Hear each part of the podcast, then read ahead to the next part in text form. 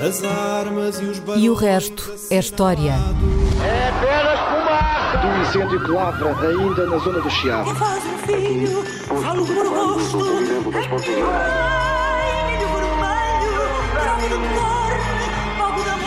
Quer transformar este país numa ditadura. Não, não. Com João Miguel Tavares e Rui Ramos. Olá, sejam bem-vindos ao episódio 208 de E o Resto é História, com Rui Ramos e João Miguel Tavares. Nos últimos tempos, a propósito de uns cartazes polémicos empunhados por professores num protesto, o António Costa acusou os manifestantes de racismo. Vocês já sabem as regras sagradas deste programa, aqui não fazemos comentário político e, portanto, também não vamos discutir cartazes, mas as origens do primeiro-ministro português e a invocação da sua cor da pele são um tema muito interessante. António Costa é filho da jornalista Maria Antónia Paula e do escritor, poeta e copywriter, ele teve uma carreira importante na área da publicidade em Portugal, Orlando da Costa. A mãe nasceu no Seixal, o pai nasceu na então Lourenço Marques, e ele é de origem goesa. E é sobre esta origem goesa que gostava que nos falasses, Rui, porque hoje, quando se aborda o tema do racismo, tende a colocar-se tudo na mesma panela. Um, mas a verdade é que no tempo em que Portugal era um país colonizador, o tratamento que era dado a quem nasceu ou que era originário dos antigos estados da Índia nada tinha a ver com o tratamento que era dado à população autóctone de Angola ou de Moçambique. E aliás, isso está bem explícito na lei da nacionalização de 1975. Nacionalidade. Da, desculpa, da, da nacionalização, sim, na lei da nacionalidade de 1975. Também houve nacionalizações, também, mas não é esta, não foram esta, outras. Não, fa- não era esta, não era esta. Ah, tu consegues orientar-nos no meio deste labirinto de cores de pele, Rui? É, Porque é que historicamente o, o tratamento que um africano era alvo nada tinha a ver com o tratamento de, por exemplo, um, um goês como o pai de António Costa? Ah, é uma questão bem interessante porque, e, e remete para algo que hum, por vezes não se pensa, que é ao, ao contrário do que hum, às vezes se diz, ah, as possessões portuguesas do ultramar, vamos chamar de possessões portuguesas do ultramar, ah, nunca foram todas iguais umas às outras. Ah, e o chamado Estado da Índia, isto é, nós agora chamamos Goa, mas o, aquilo era o Estado português da Índia, Uh, que era o nome que tinham as possessões portuguesas no Mar Índico, uh, houve em determinada altura até incluía Moçambique, uh, ou aquilo que veio a ser Moçambique depois. Um, o Estado da Índia estava nitidamente acima das outras uh, possessões portuguesas, e, e isso refletia-se também na maneira como os seus habitantes eram vistos e eram uh, Hum. tratados. E, e que diferenças é que eram essas? Eh, eram várias, quer dizer, mas a primeira diferença é, é que quer os portugueses, quer os outros europeus, aliás, não só os portugueses, mas também os ingleses, os franceses, Uhum. os Quem região? holandeses, Sim. eh, nunca viram a Índia como viram a América do Norte, ou a, mar- a maior parte da América do Sul, ou a África abaixo do deserto do Saara, ou a Austrália. Um, a Índia era como a China, como o Japão, terras que para os europeus eram terras que eles imaginavam ser de grandes riquezas quando chegaram lá, eles imaginavam que eram terras muito, muito ricas, de civilizações antigas, ah, de grandes impérios militares, Uhum. ah, grandes edificações, grandes fortalezas, grandes templos, palácios. Ah, Portanto, eram civilizações que os europeus até viram inicialmente como superiores à civilização europeia. Hum. Uh, mais refinadas, mais luxuosas. E, e- e- e no século XVI a proposta, aliás, conhecemos a história da chegada do Vasco da Gama à Índia, em 1498, e depois do, a ideia é negociar, é comerciar com, aquelas, uh, com aqueles potentados, com aqueles reinos, com aqueles, com aqueles impérios. Uh, aliás, no século XVI e até mesmo no século XVII, o poder que os europeus podiam projetar no Oriente era sobretudo marítimo. E, portanto, praticamente não afetava estes grandes impérios, que eram grandes impérios territoria- territoriais e que existiam na Índia, na China e no, ah, no Japão, na Pérsia. E, aliás, até sabemos por fontes desses impérios, isto é, fontes escritas, que eles não deram sequer muita importância à chegada dos europeus. Uhum. Não deram muita importância, quer dizer, eram uns comerciantes que tinham chegado ali, de, de outros, enfim, vindo, de outros vindos de longe, quer dizer, mas eles não deram muita importância. Durante o século XVI, ah, vai-se ver, quer dizer, quando comparamos as, uh, a importância Sim. que os portugueses dão aos seus feitos militares no, no, no Oriente e, e julgam que aquilo, todo o Oriente estaria ali A chegada de Vasco da Gama à. Índia não foi retratada da mesma forma Não, da parte não. da Índia. é? E aliás, como dão hoje também aqueles os anti, aqueles que criticam o imperialismo e o colonialismo ocidental, julgando que chega lá e destrói aquele mundo, etc.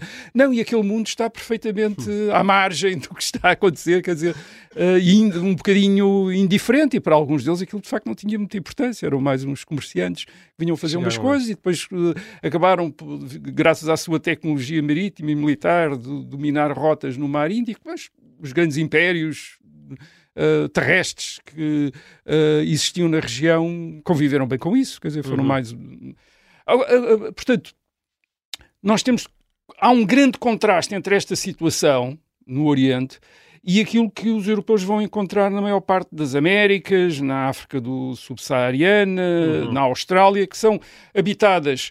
ah, não todas as Américas, mas nem toda a África subsaariana, mas uma parte delas, ah, são habitadas ah, por populações que aparecem aos europeus a viver como caçadores ou agricultores rudimentares, nus, que é uma coisa que é muito, muito notada nas fontes, nas fontes europeias e portuguesas, quer dizer, ah, os habitantes daqui andam nus, com uma tanga, etc. Com uma tecnologia que, do ponto de vista dos europeus, parecia muito pobre, muito limitada.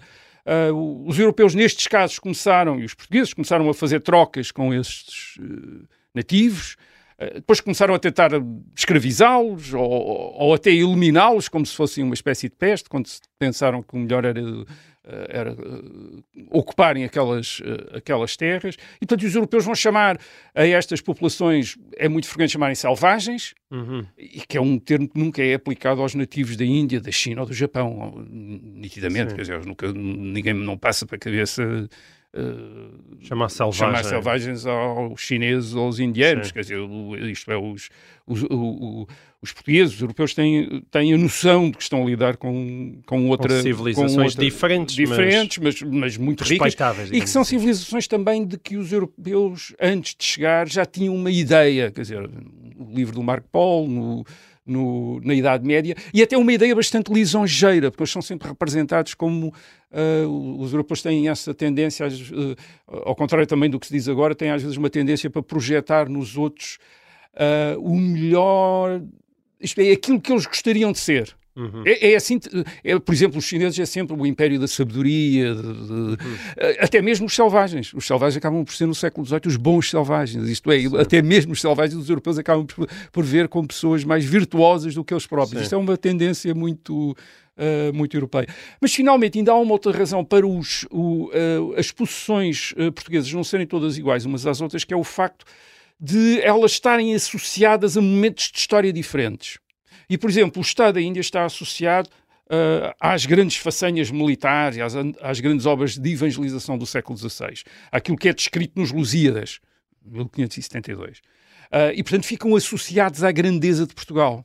Todo o Império do Oriente está associado à grandeza de Portugal. Ao contrário, de, por exemplo, da África ou mesmo até do Brasil. É sobretudo o Oriente que está associado ao grande momento de grandeza de O Portugal. momento fundador da chegada Ah, de Vasco isto é, o. Brasil já. ah, Não, e há a grandeza, ou Afonso de Albuquerque, às grandes conquistas, às Certo. grandes façanhas militares que impressionaram a Europa toda. Ah, por exemplo, o Brasil já está associado à decadência portuguesa, à época de decadência portuguesa, tal como a África, quando Portugal deixa de ser uma grande. enfim, uma potência, uma potência importante. Uhum. E, portanto, e isso reflete-se também no estatuto dessas. ah, possessões. E o Estado da Índia tem sempre esse grande estatuto. E é, é por exemplo, ah, mesmo durante o século XVII e durante o século XVIII, o Brasil, que já tem muito, bastante importância, ainda não é uma vice-realeza, ainda não tem um vice-rei. O Estado da Índia continua a ser ah, uma. uma vice-realeza, portanto, o, o governador do Estado Índia é o vice-rei, e mesmo quando depois o Brasil também é vice-rei, a nobreza, para a nobreza portuguesa, é muito mais importante ser vice-rei da Índia do que do Brasil. Uhum. Isto é, ser vice-rei da Índia é, uma, é muito mais prestigiante no século XVIII do que ser vice-rei do, uh, do Brasil. E, e, e, esta, portanto, este estatuto deste território reflete-se, obviamente, também nos seus habitantes. Quer dizer, eles, portanto, eles fazem parte de uma, uhum. enfim, de um, de um, Estado da Índia que é algo que é, enfim, para usar um clichê, que é uma espécie de joia do Império. Quer dizer, uma coisa mais importante que os uhum. portugueses continuam a ter, mesmo que já não é, já não é importante economicamente, nem, nem financeiramente. O Brasil é muito mais importante, mas a Índia continua a ter um impacto muito grande. E está apesar de nunca lá terem uh, habitado muitos portugueses não, muito pouco. E essa é, essa é outra diferença.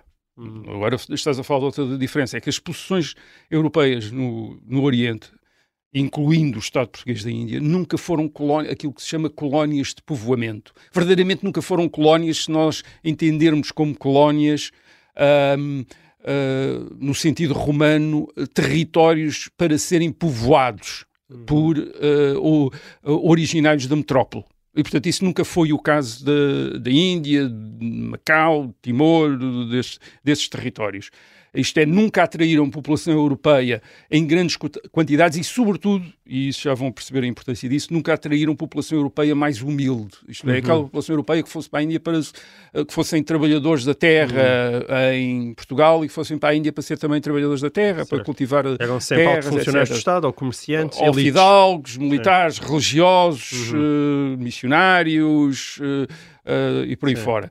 Uh, portanto, os portugueses no Oriente, aliás, nunca foram muitos. As estimativas que há era, no mesmo século XVI, quando mais gente foi para o Oriente, para o Estado da Índia, é que nunca iriam mais de 2 a 3 mil por ano. Dizer, uhum. E se nós pensarmos que uma grande parte deles morria com doenças, e morria durante a viagem e depois morria com doenças, eh, portanto, nunca eram muitos lá, uhum. quer dizer, nunca era muita gente.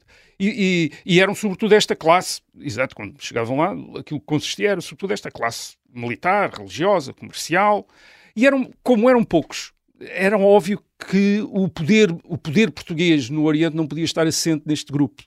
Isto é, não era gente suficiente para dominar tudo, nem para controlar tudo, nem para uhum. governar tudo, nem para administrar tudo, nem para missionar, certo. para fazer conversões, etc. E, portanto, então, casavam-se. É, isso começou. E eram homens, sobretudo, claro, e eram Exato, homens. Não, as mulheres não faziam iam. filhos, não é? é? Portanto, uns deles casavam-se, e portanto acabavam por, através dos casamentos, uh, gerar uma, uma espécie de classe uhum. militar descendentes de europeus.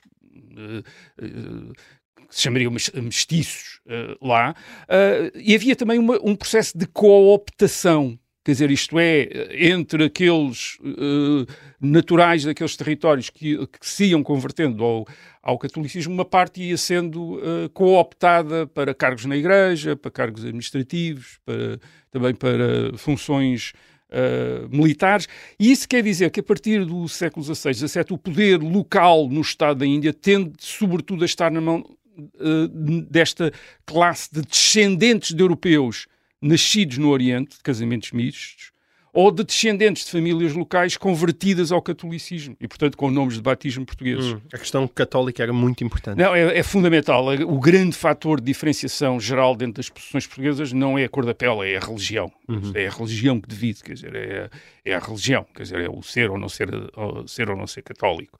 Portanto, esse era um, isto é, quando o indivíduo passava, convertia-se, tornava-se católico, entrava, digamos, já dentro da esfera uh, de, europeia, quer dizer, e começava uhum. a ser considerado uh, uma pessoa de confiança uh, e, e, a identificar-se com os valores e com os princípios e ser tratada em, em conformidade. Ou seja, mas o, o, ponto aqui é que no caso do Estado da Índia, desde cedo que há uma classe superior a local, que é de origem europeia e indiana, ou, ou só indiana mesmo, e onde, portanto, a, a, cor da pele não é o principal fator de discriminação, embora obviamente seja também eh, seja utilizado depois pelos grupos que lá estão estabelecidos como fator de discriminação, porque a história é complicada, a história não, eh, não, é, não é simples.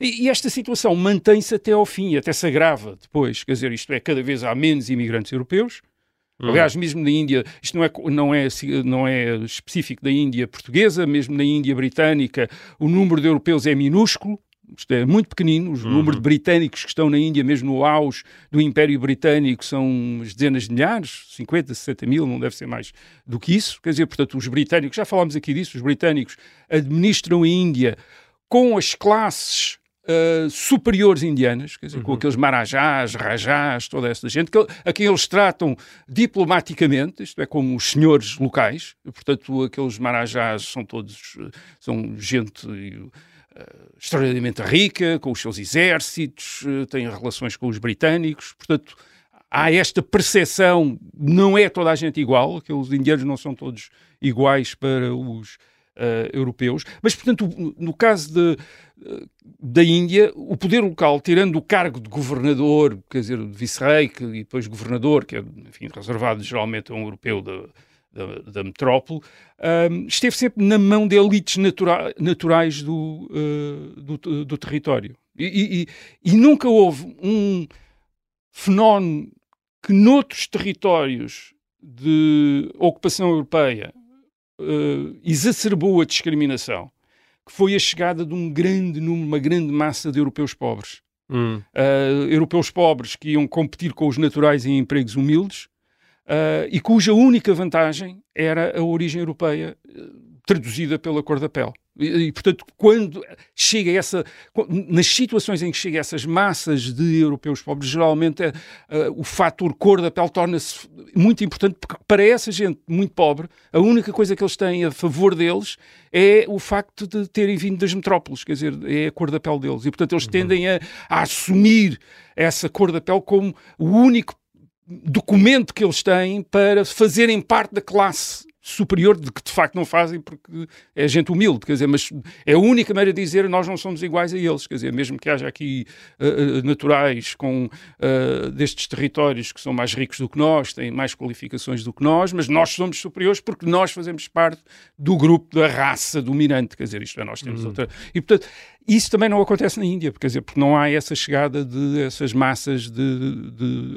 uh, coloniza, quer dizer, de, de povoamento Sim, de europeu brancos, pobre. brancos pobres. Brancos pobres, basicamente. Mas é o que acontece, por exemplo, em África no século XX e um, Angola, por exemplo, uh, nos anos 50, 60 do Uhum. século XX, esta chegada desta, destes uh, uh, europeus mais pobres um, leva a um, a um crescimento, quer dizer, um agravar desta, desta noção de, de uma noção de discriminação racial, que não é exatamente, nós temos de ter cuidado depois a falar de racismo, porque há de facto discrimina, há, discrimina, há, há sistemas de discriminação ra- raci- racial legalizados e há outros que são apenas estes uh, uh, reações, atitudes que são e não, e não, Sociais, e não é? não se deve tratar da Sim. mesma maneira, é um Ou erro. seja, a palavra racismo é uma É coisa uma- quando se está a falar de discriminações pessoais ou então quando ela está institucionalizada. Exato, como não é? o apartheid da África do Sul, ou a, segre- a segregação no sul dos Estados Unidos. Quer dizer, hoje em dia, Ou mesmo o vezes, já- estatuto do indígena. Ah, ah, hoje em dia há uma tendência para tratar tudo da mesma maneira e é um erro, quer dizer, não estamos a tratar, as coisas não são,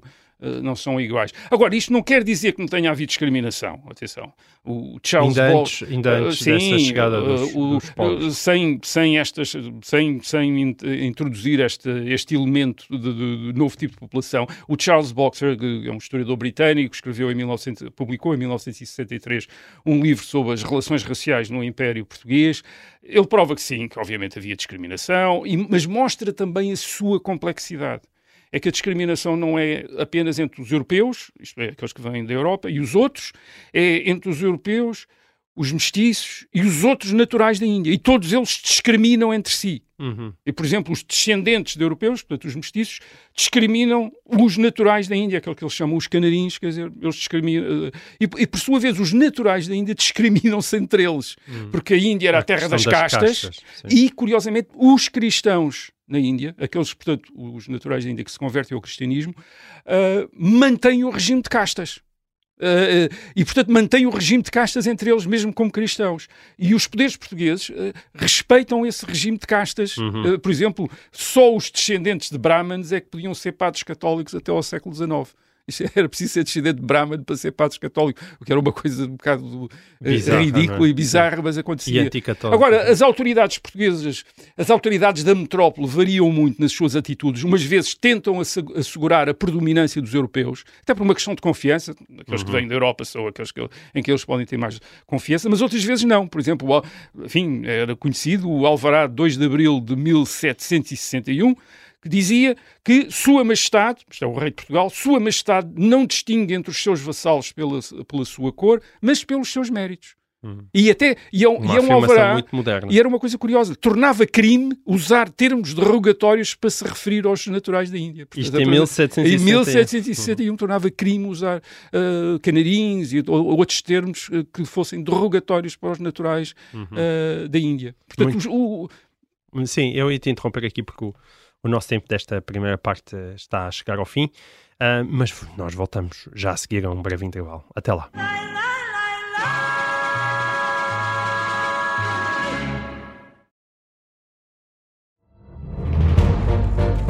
Esta é a história do padre obcecado com a infiltração do comunismo na Igreja que tentou matar o Papa em Fátima. Que raio de coincidência. No dia 13 de maio. E, a partir desse momento, o Papa Voitila nunca mais deixa de olhar para Fátima. Episódio 1 O Anticristo em Fátima. Matar o Papa é uma série para ouvir em seis episódios e faz parte dos Podcast Plus do Observador. Um novo episódio a cada terça-feira. Os assinantes do Observador têm acesso antecipado a todos os episódios desta série, já disponíveis em observador.pt. Os Podcast Plus do Observador têm o apoio da Kia.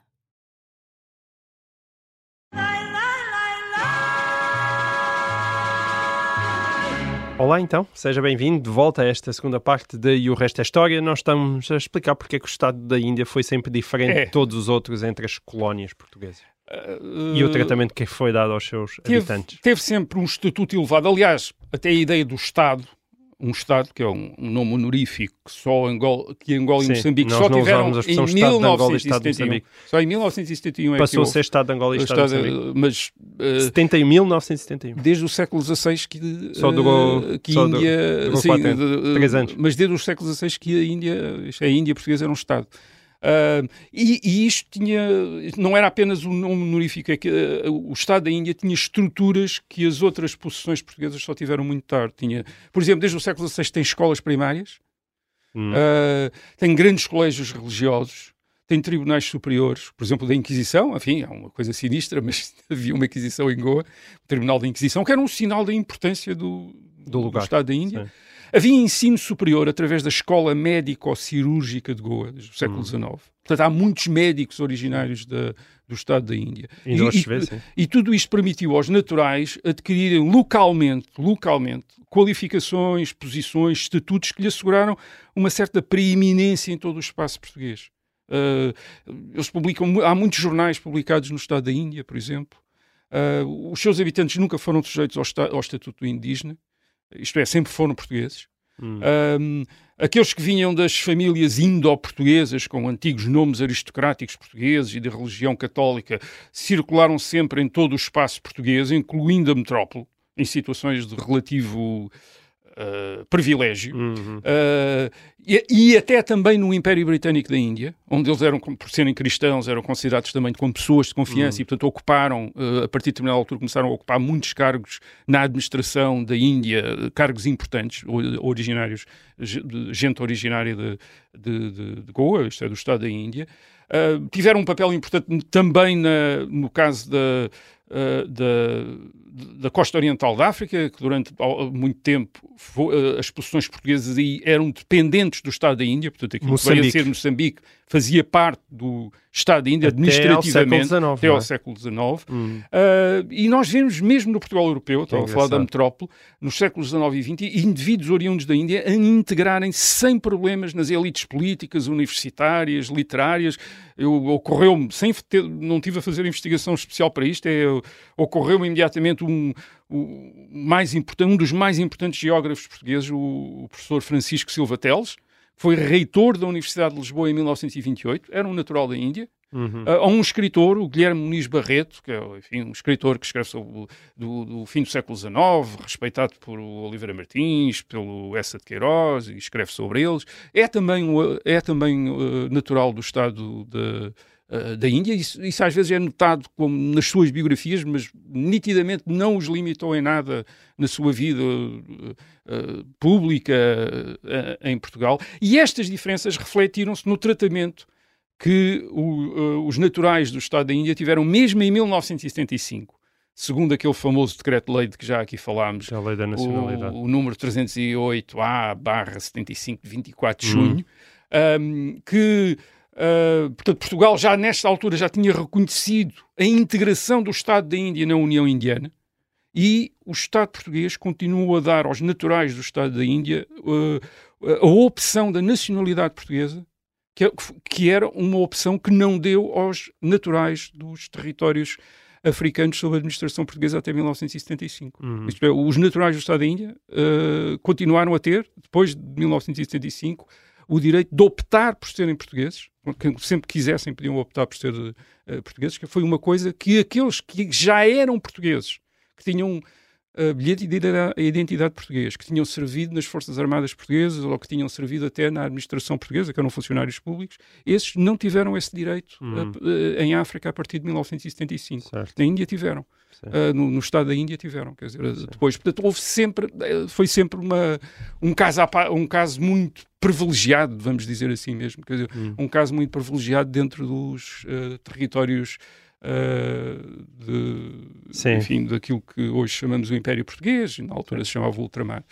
A história é sempre mais complexa do que nos querem contar, é por isso É. que ela também é, é, é fascinante. interessante. É mais interessante também por causa disso. Bom, outro assunto que tem dominado a atualidade tem sido a situação na Rússia. Ora, hum, quando Vladimir Putin apareceu na televisão eh, há dias hum, a alertar contra os perigos da rebelião do seu antigo aliado Yevgeny Prigozhin e do grupo Wagner, ele invocou um acontecimento histórico surpreendente, um motim das tropas russas ocorrido em 1917. Disse Putin, e estou a citar, um golpe como este foi desferido contra a Rússia em 1917, quando o país estava a lutar na Primeira Guerra Mundial. Intrigas, desentendimentos e conspirações nas costas do exército conduziram à sua destruição, ao colapso do Estado, à perda de vastos territórios e, finalmente, à tragédia da Guerra Civil.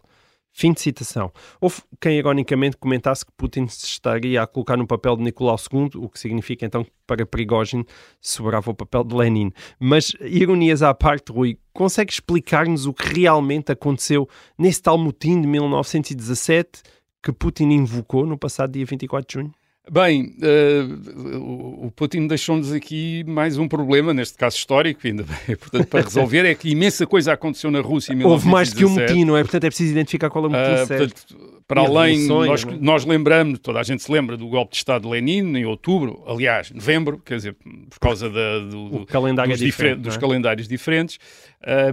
Ah, portanto, outubro de 1917, novembro de 1917, de acordo com o calendário ocidental, o golpe de Estado de Lenin em Petrogrado, toda a gente se lembra desse, mas eu não me parece que seja esse ah, golpe de Estado que o Putin se estivesse a referir, mas vamos ver.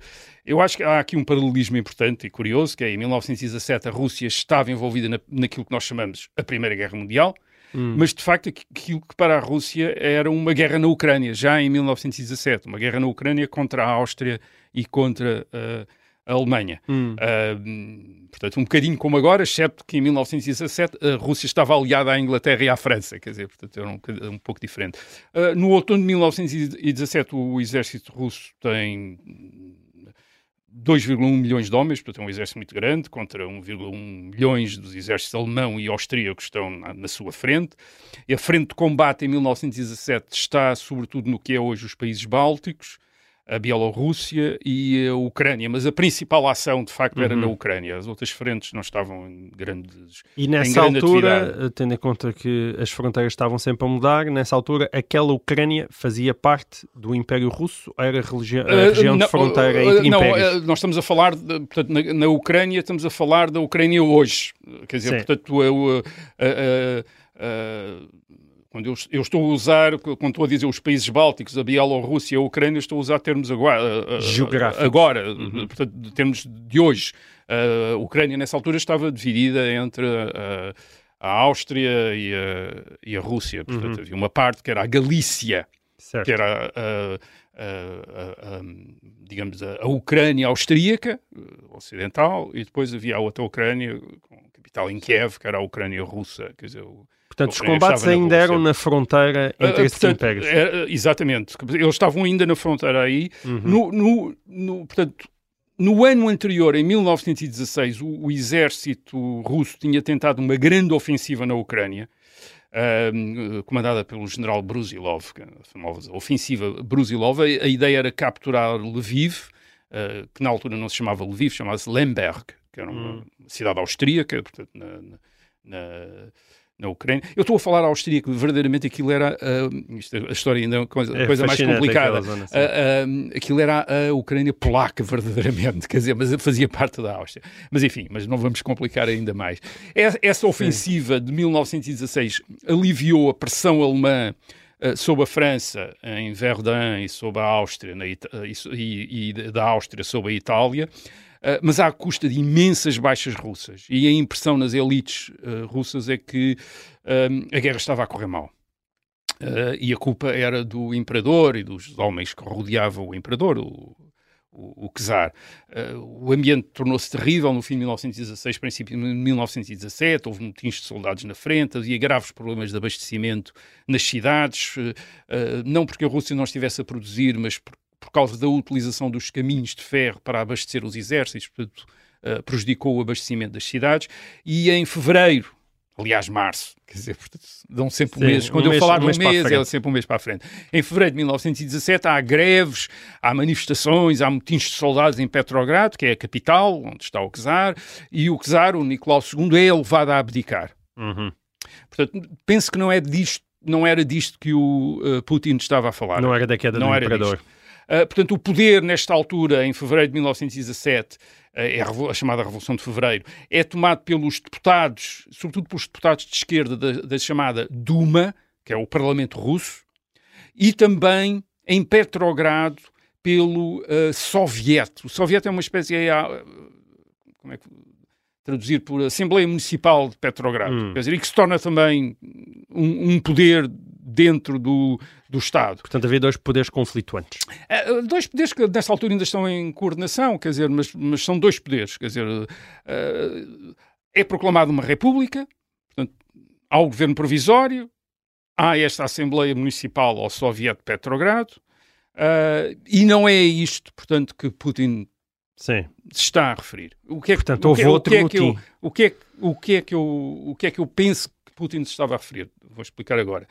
Portanto, esta República Democrática uh, Russa é, é, tem este governo provisório de liberais e de sociais-democratas, que é os que estão à frente do governo. A, a, figura principal é Alexandre Kerensky, que é o ministro da Guerra, ministro da Guerra quer dizer ministro da Defesa. Um, e, o que, e eles tomam uma, uma, uma, uma decisão que retrospectivamente é fatal, quer dizer, é a decisão fatal, mas que na altura também foi contra algumas expectativas, que é, eh, embora a guerra, isto é, a participação russa na Primeira Guerra Mundial, seja a origem das grandes dificuldades que deram origem à República Democrática Russa, Uh, a verdade é que o governo provisório desta República Democrática Russa, uma das primeiras decisões que toma é continuar a guerra ao lado dos aliados contra hum. a Alemanha e contra a Áustria. E mais, e começar a preparar uma nova ofensiva na Ucrânia para conseguir tomar Lemberg, para tomar Lviv. Lviv. Quer dizer. Hum. E, e, portanto, isto é, vai fazer a mesma coisa, exatamente a mesma coisa que fez o governo do Czar no ano anterior, em 1916. Portanto, em 1917, uh, o, este governo da República Democrática Russa uh, decide fazer exatamente a mesma coisa. Mais uma ofensiva, mais uma grande uh, ofensiva na Ucrânia contra a Áustria e contra a Rússia. E correu e é mal. É, a, a, ofensiva portanto, é em julho de 1917. Uh, a ofensiva não corre bem. Isto é, uh, o exército russo sofre imediatamente uma contra-ofensiva alemã e austríaca. Uh, que provoca mesmo o colapso do exército russo na frente, tem imensas baixas, quer dizer, uma coisa, recua imenso, quer dizer, tinha avançado, uh, agora estou a falar de memória, mas acho que tinha avançado para aí 30 km e depois teve de recuar, uh, recuar umas centenas, quer dizer, portanto as coisas correram mesmo bastante mal, e esta derrota Uh, teve o mesmo efeito que tinha tido também os grandes fracassos de 1916. Isto é, motins em Petrogrado contra o governo provisório, uh, greves, aliás, muito greves muito maiores do que as de março hum. de, 19, de março, fevereiro, de fevereiro, março de 1917 que tinham posto, tinham levado o czar a abdicar, acelerou a desagregação do exército, até porque foi neste momento que o, o Soviet de Petrogrado, portanto a Assembleia Municipal de Petrogrado, incitou à formação de comitês de soldados no uh, exército. Isto é, eles disseram bem, os, os, os vossos oficiais levaram-vos a um desastre, não confiem nos vossos oficiais, formam comitês de soldados para, uh, de, digamos, dirigir os exércitos. Esses comitês também são chamados às vezes sovietes de, sol, uh, de soldados, portanto, substituir a hierarquia dos hum. oficiais hum. por estes comitês de soldados. Certo. Portanto, a desagregação Tinha do exército hum. russo. E é neste contexto, e penso que é aqui que Putin estava a pensar, é neste contexto que se dá em agosto de 1917. Ou seja, setembro. Ou, aliás, setembro, exatamente. Em agosto de 1917, pelo calendário russo, a insurreição do general Kornilov e, e, esta insurreição é que é muito parecida, de facto, com a de hum. Prigogine Portanto, a, a, a, semana, na semana, Portanto, passada. Prigogine não é Lenin, é Kornilov. É Kornilov. Portanto, Kornilov era o comandante-em-chefe do exército russo e, tal como Prigogine, ele decide sair com as suas tropas da linha da frente, ou com uma parte das suas tropas da linha da frente, e marchar sobre a capital, isto é, sobre Petrogrado. Aparentemente, a ideia é pôr termo acabar com o soviete de Petrogrado que está a incitar os soldados a formar comitês. Portanto, não é nada contra acusa, Kerensky. E aparentemente não é, mais uma vez, aparentemente não é contra Kerensky. ok, sim. Agora, nada corre bem também nesta marcha, Sim. porque muitos soldados começam a desertar, o Soviete Petrogrado incita a greves ferroviárias para dificultar o transporte de tropas para Petrogrado e, sobretudo, e este é aquele também um ponto importante. A insurreição de Kornilov não é fácil de perceber. Isto é, Kornilov tinha sido nomeado por Kerensky. Portanto, era um homem, da, enfim, aparentemente da confiança de Kerensky. Portanto, o que é que queria Kornilov? Derrubar Kerensky ou dar a Kerensky meios para ele se tornar, como aparentemente queria, o ditador da Rússia e que era o que alguns achavam que era necessário para pôr ordem na Rússia e, com, e, continuar a guerra contra a Alemanha e Porque contra a Áustria. é uma democracia, não é? Esta é uma, é Foram poucos meses, Democrática é uma Russa é uma república, é um, hum. há eleições, há partidos, há, enfim, há, há tudo, há, há, parlamento, há discussões, etc, imprensa. Um, agora, portanto, Kornilov tinha sido promovido por Kerensky, tanto tal como Prigogine foi promovido por Putin, Uh, não se percebe bem qual é o objetivo de Kornilov, tal como não se percebe bem qual era o, não se percebeu bem qual era o objetivo de Prigogine. As suspeitas é muitas, suspeita-se que Kerensky incitou Kornilov a revoltar-se, esperando que o general lhe entregasse o poder. E depois, quando viu que a insurreição não estava a correr bem, julgou que, bem, se eu fizer frente a hum. Kornilov, vou ser o herói salvador da República Democrática Russa. Enfim, há muitas especulações sobre isto. Ninguém, os historiadores não têm não concordam, quer dizer, há muitas interpretações.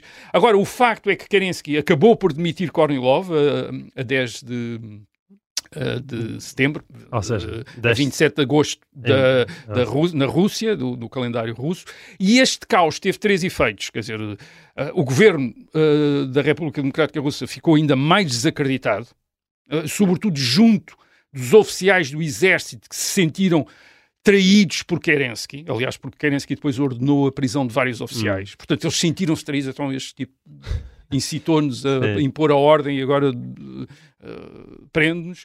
A, a, a, moral do exército russo entrou em colapso.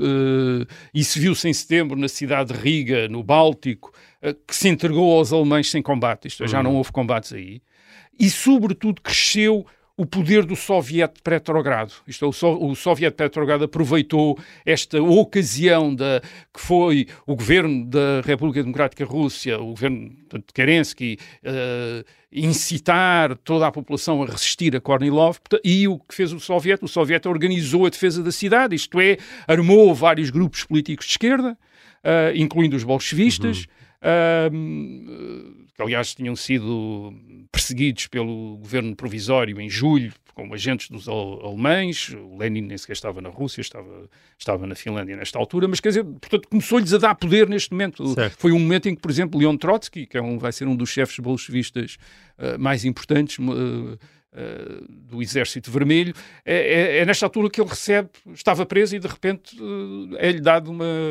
como missão defender Petrogrado contra uh, Kornilov à frente destas, milícia, destas milícias. Portanto, isto criou condições, este, este, este golpe de Kornilov e o seu fracasso criou condições para o golpe de Estado de Lenin em outubro, isto é, novembro do nosso calendário, que, que, derrubou a República Democrática, a Democrática Russa. É, é, sempre importante lembrar isto: os bolchevistas, os comunistas não derrubaram o Império dos Czares, mas derrubaram uma República Democrática dirigida, aliás, pela esquerda. É sempre necessário hum. uh, lembrar isso, isto. E, e porquê? Porque os bolchevistas passaram, depois destes acontecimentos, a ter uma base de poder na capital. Uh, a partir da qual atacaram o governo provisório, quando quiseram depois, em, uh, em uh, outubro, aproveitando o facto de o exército ter sido alienado pelo fracasso da ofensiva de julho e depois pelo golpe de Kornilov em agosto, e este exército não defendeu Kerensky, não defendeu o governo provisório, uhum. não defendeu a República Democrática Russa. Muito bem, nós estamos a chegar ao, ao final desta, do nosso tempo, para quem nos está a ouvir em FM. Hum, para essas pessoas, despeço-me como habitualmente. Já sabem, vamos continuar a falar mais um pouco uh, sobre estes estranhíssimos paralelismos entre o, a Rússia de 2023 e a Rússia de 1917 uh, ah, no podcast. Até lá. Sim, Rui. Eu Ora imagino bem. que realmente, tendo em conta essa tua descrição. Uh, Putin é. deve estar rodeado de livros de história. Deve estar rodeado. Não, eu acho que ele lê bastante história. Um, e claro, como é que os bolchevistas, para além desta base de poder que eles tinham em uh, Petrogrado, como é que eles conseguiram uh, tomar o poder, enfim, tomar o poder na, na Rússia? Um, isso vinha também deles terem uma proposta uh, irrecusável, que era a paz imediata hum. com a Alemanha e com a Áustria através da cedência de territórios. Isto é, os bolchevistas eram a única, eram a, a força política na Rússia que estava, que estava disposta a, a obter a paz fosse qual fosse o preço. Quer dizer, isto é, cedendo a Ucrânia, basicamente já se tinha percebido que a Áustria e a, Alemanha queriam toda a Ucrânia e eles estavam dispostos a ceder tudo, quer dizer, a hum. entregar hum. tudo, tudo aquilo que a Áustria e a Alemanha quisessem, entregavam, em troca da paz. A Rússia estava assim tão desmoralizada. E, sobretudo, era a única maneira dos bolchevistas tomarem o poder, porque era a maneira de, uh, enfim, de eles se tornarem interessantes para uma parte da população e para a parte do exército, que era dizerem se nós tivermos o poder, acaba a guerra. Isto é, com o czar havia guerra, com a República Democrática havia guerra, com a ditadura bolchevista não há guerra. Quer dizer, uhum. vocês vão todos para, para casa, ainda vamos distribuir-vos as terras, porque isso era outra coisa que eles também, tinha, também tinham proposto, mas era uma proposta irrecusável para os soldados. Uhum. O que eles estão a dizer aos soldados é, uh, se se juntarem a nós, vão para casa, e quando chegarem a casa nós vamos dar-lhes terras, quer dizer, uh, vamos distribuir-vos as terras todas uh, por vocês, pelos camponeses, tirar as terras aos, aos senhores e dar-vos aos camponeses. Portanto, é uma proposta, quer dizer, sim, o que, é que se mais é podia querer, proposta, uma proposta fantástica. Agora, claro, tem.